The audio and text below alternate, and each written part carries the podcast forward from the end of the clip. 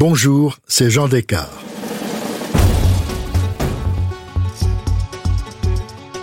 Aujourd'hui, je vous propose de découvrir une série d'été inédite, imaginée par ma consoeur Laure d'Autriche. Je suis sûr que vous allez aimer. Bienvenue dans cette série spéciale de Au cœur de l'histoire dédiée aux liens surprenants entre la musique et le pouvoir. Dans cet épisode, je vous emmène en Allemagne auprès de Richard Wagner, au moment où il envisage de tout abandonner. Ses opéras ne plaisent pas, sa vie se résume à l'attente du succès, jusqu'au jour où il comprend que le roi Louis II de Bavière ressent pour lui une fascination folle pour découvrir comment il va se servir du tout jeune monarque et même abuser de sa fragilité pour créer la musique dont il rêve, suivez-nous au cœur de l'histoire.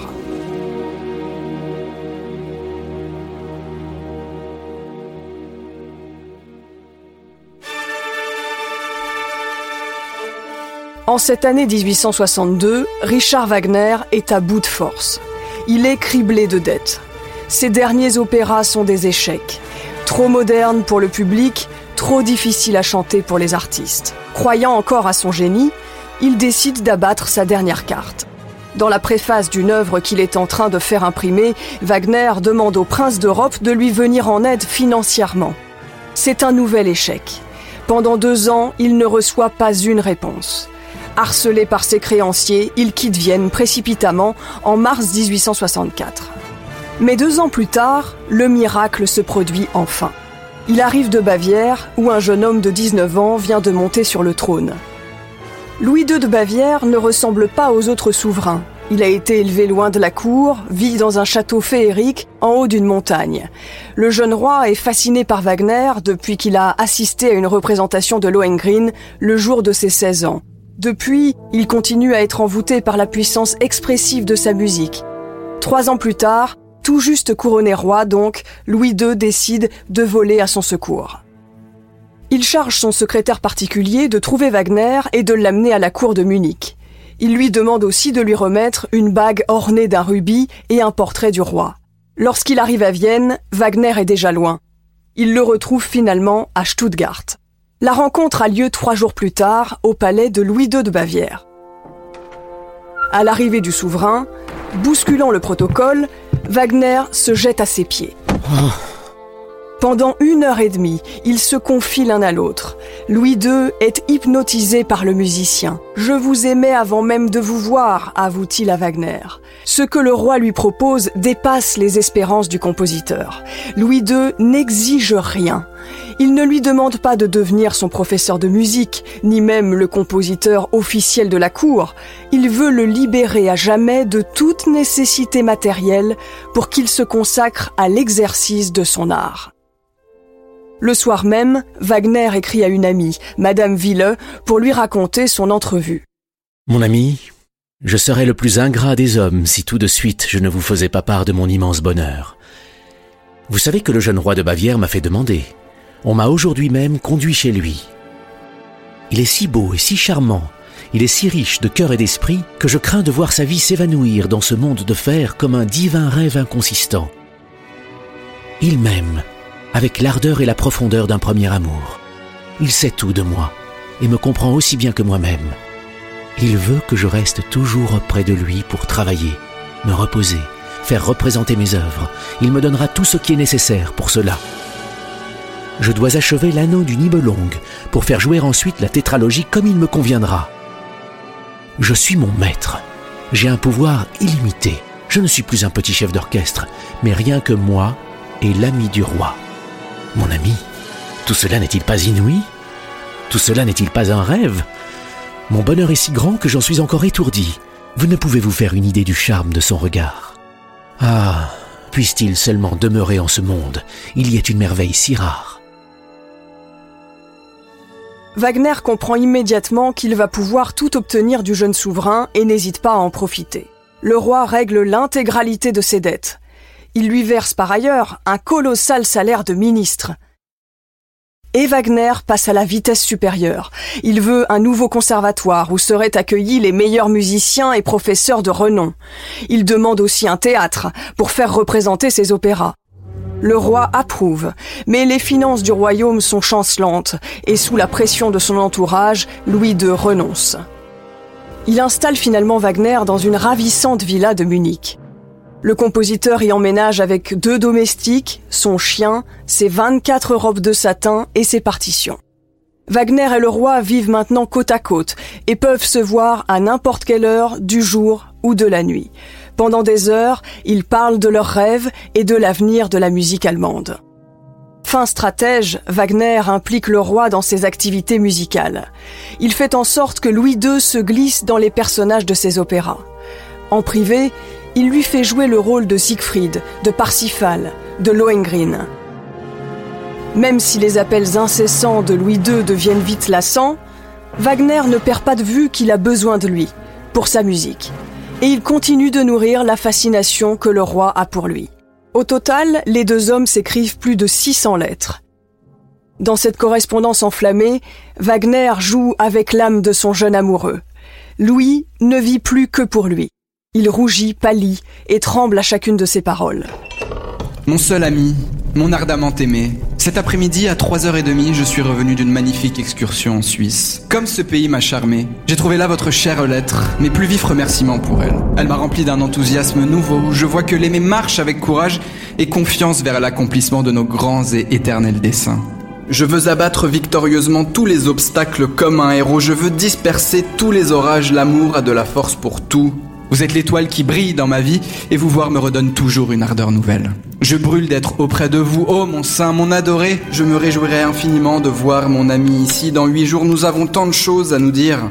Puissais-je renvoyer dans les ténébreuses profondeurs d'où elle a surgi la malédiction dont vous me parlez, comme je vous chéris, mon unique, mon bien suprême, soleil de ma vie.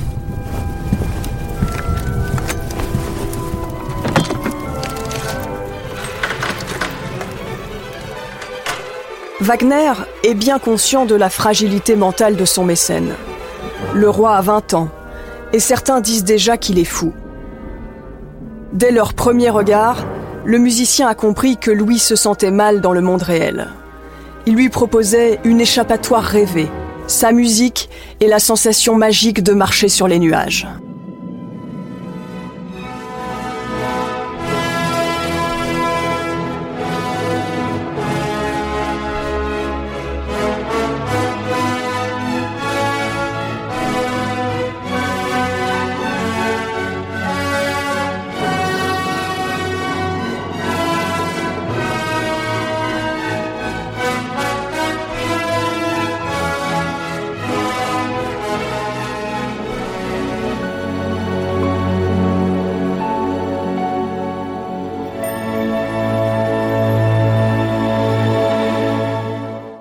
Bientôt, un ennemi menace de mettre fin aux ambitions de Wagner, le peuple. En effet, les dépenses du roi commencent à affoler la population, qui accuse le compositeur de vider les caisses de l'État et de vouloir éloigner le roi de son peuple. La presse raconte même que Wagner a désormais acquis un pouvoir si fort qu'il va modifier la Constitution. C'est son passé de révolutionnaire qui fait peur aussi. Le peuple se méfie de Wagner qui a participé aux émeutes de Dresde en 1848. Comment ose-t-il parler de moi de la sorte? Heureusement pour Wagner, le roi aveuglé n'entend pas les protestations. Il délaisse son peuple et ses ministres, assiste de moins en moins aux réunions officielles. Louis II accroche même dans son salon le portrait de Wagner à côté de ceux de ses ancêtres. Comme un petit garçon qui trépigne d'impatience, il n'attend plus que la première de Tristan et Isolde, le nouvel opéra de son idole. Ce soir de décembre, les Munichois sont curieux de voir à quoi ressemble la musique du protégé du roi. Wagner en personne dirige le concert. Louis II est assis dans sa loge, au balcon. Mesure après mesure, Wagner met en note le tourbillon amoureux, la passion, les tourments et les doutes comme aucun autre compositeur avant lui. Aucun opéra n'avait jusque-là donné ce sentiment de vie tumultueuse. Dans cette œuvre, Wagner renouvelle en profondeur le drame musical. Il modifie la déclamation et le jeu des acteurs. Plus l'opéra avance, plus l'émotion du souverain est intense. Ce soir-là, le roi ne se sent pas seulement spectateur, il se prend pour Tristan, le héros de l'opéra.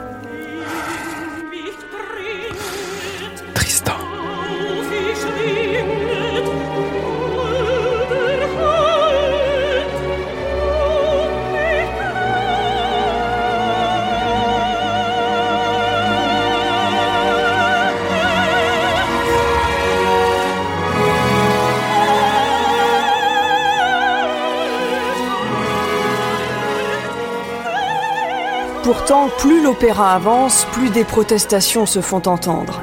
Dans la salle, les sifflets de la foule commencent à couvrir les applaudissements. L'œuvre se termine, les débordements ont été évités de peu. Wagner a le sentiment d'avoir triomphé. Il avance sur scène en redingote et pantalon blanc, fier au milieu des chanteurs.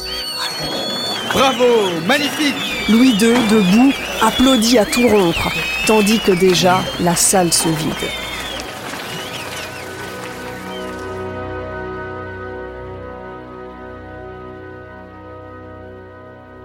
Wagner peut toujours compter sur son roi, mais c'est peut-être cette confiance qui va lui faire commettre un faux pas irrémédiable. Dans une Bavière profondément catholique et conservatrice, une affaire va mettre le feu aux poudres. Le compositeur s'ennuie, alors il fait venir chez lui un ami chef d'orchestre et sa femme Cosima, mais Cosima est aussi la maîtresse de Wagner. Pour le peuple, cette relation extra-conjugale est la provocation de trop. Louis II, une fois de plus, ne comprend pas ce qu'on reproche à Wagner. Il est loin d'imaginer qu'une femme puisse s'interposer entre lui et l'objet de ses adorations. Avec l'aplomb qu'on lui connaît, Wagner jure à Louis II qu'il ne se passe rien que sa relation avec Cosima ne dépasse pas les bornes de l'amitié. Louis II se met à dos son gouvernement. Le roi doit désormais choisir entre Wagner et son peuple. Ce sera son peuple. En décembre 1865, à contre-coeur, Louis II demande à son compositeur adoré de quitter le pays. Mon cher ami, si douloureux que ce coup soit pour moi, croyez-moi, j'ai été obligé d'agir comme j'ai fait. Mon amour pour vous durera éternellement aussi, je vous en prie, donnez-moi une preuve de votre amitié. Je puis vous dire en pleine conscience que je suis digne de vous, et qui donc serait capable de nous séparer? Je le sais, vous sympathisez pleinement avec moi. Vous pouvez mesurer la profondeur de ma souffrance. Soyez-en convaincus, je ne pouvais agir autrement, ne doutez pas de la fidélité de votre meilleur ami. Mais cela n'est pas pour toujours. Jusqu'à la mort, votre fidèle, Louis.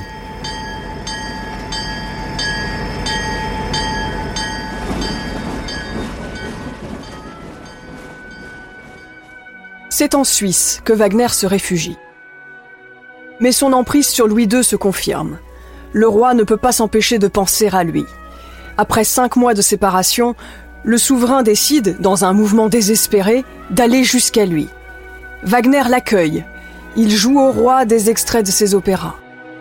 Il sait que garder l'incendant sur le roi est la seule manière de réaliser un jour le grand projet musical de sa vie disposer de son propre théâtre et faire jouer ce qu'il appelle la musique de l'avenir.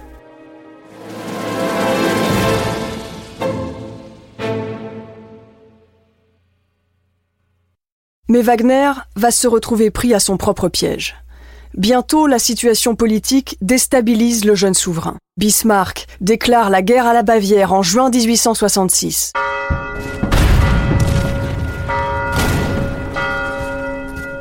Après un mois de campagne seulement, les troupes bavaroises sont partout vaincues. Paniqué, le jeune souverain envisage d'abdiquer et de transmettre la couronne à son frère. Il désire rejoindre Wagner et vivre à ses côtés.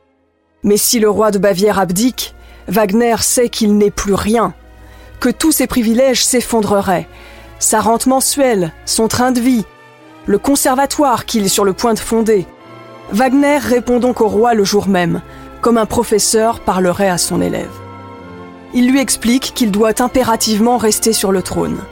Sensible à la grande voix de son héros, Louis se remet à son métier de roi. Wagner réussit à sauver la situation et son avenir semble préservé. Le roi, lui, est inconsolable. Il se fiance avec l'une de ses cousines, mais lui avoue un jour que le dieu de sa vie est Wagner et qu'il le restera pour toujours.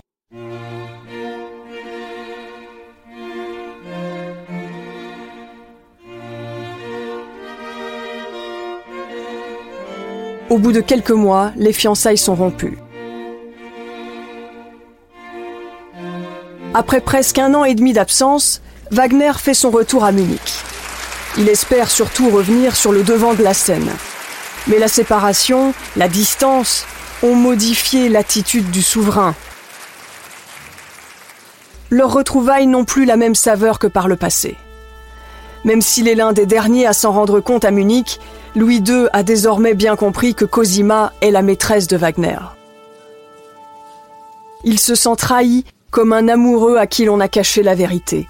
Ces longs mois d'amour blessés ont rendu le roi encore plus colérique qu'auparavant. En 1872, Wagner choisit de s'établir dans la petite commune de Bayreuth.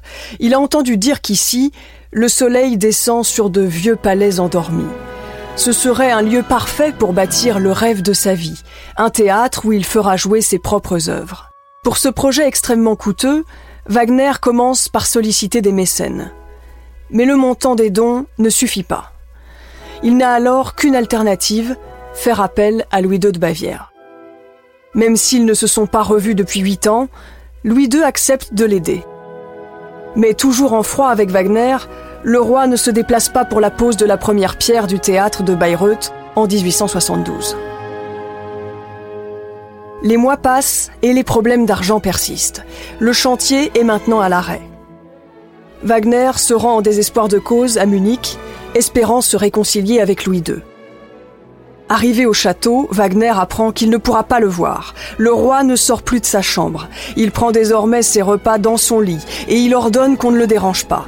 Le monarque devient de moins en moins accessible et sa folie s'aggrave. Non Mais Wagner est de plus en plus pressant et veut savoir s'il a encore du pouvoir sur Louis II, cet être insaisissable. Voilà les lettres qu'ils s'échangent. Ô mon roi, plein de grâce, c'est seulement vous que l'esprit allemand regarde encore avec espoir. Sans argent de votre part, Bayreuth est condamné. Non, non et encore non, ça ne doit pas finir ainsi, il faut aller à votre secours. Parsifal connaît sa mission et mettra en œuvre tout ce qui est en son pouvoir. Louis II qui continue de vivre dans un monde imaginaire où il se prend pour Parsifal, le jeune héros de Wagner. Et subitement, après la lettre de Wagner et surtout après que le compositeur lui a rendu visite, Louis II se ravise. Il accorde à Wagner un crédit que lui et sa famille rembourseront petit à petit. S'il lui tend encore la main, c'est sans doute aussi parce que depuis plusieurs années, le répertoire wagnérien remplit les caisses du théâtre de la cour. Après quatre ans de construction, le Festspielhaus programme enfin sa première représentation en 1876 le monde entier de la musique est venu. Construit sur la colline et dévoilant un amphithéâtre de style antique, le bâtiment envoûte tous ceux qui s'en approchent. Ces colonnes créent une illusion d'optique. Grâce à Louis II, son projet de théâtre, qui semblait 15 ans plus tôt une pure utopie, s'est enfin réalisé. Wagner ne pouvait révéler une œuvre extraordinaire que dans des circonstances extraordinaires. La société idéale à laquelle il rêve, il la projette dans cet opéra idéal.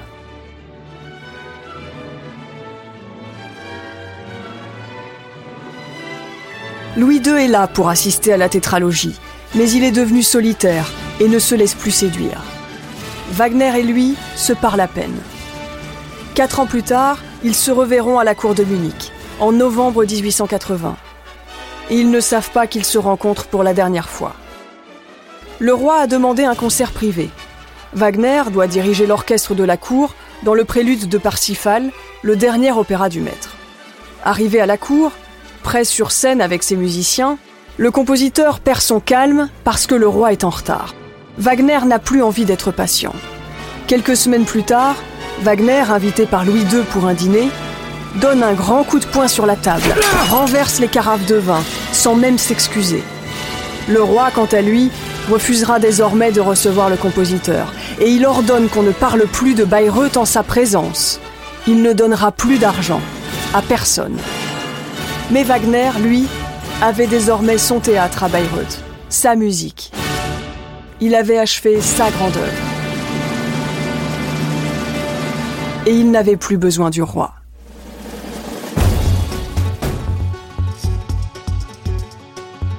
Si cette plongée dans l'histoire et la musique vous a plu, n'hésitez pas à en parler autour de vous et à me laisser vos commentaires. Dans le prochain épisode, je vous raconterai comment Jean-Baptiste Lully a fait de Louis XIV le roi soleil. Les musiciens face au pouvoir est une série spéciale d'au de l'histoire, écrite et racontée par Lord d'Autriche, produite par Europe 1 Studio avec Adèle Ponticelli et réalisée par Sébastien Guidis.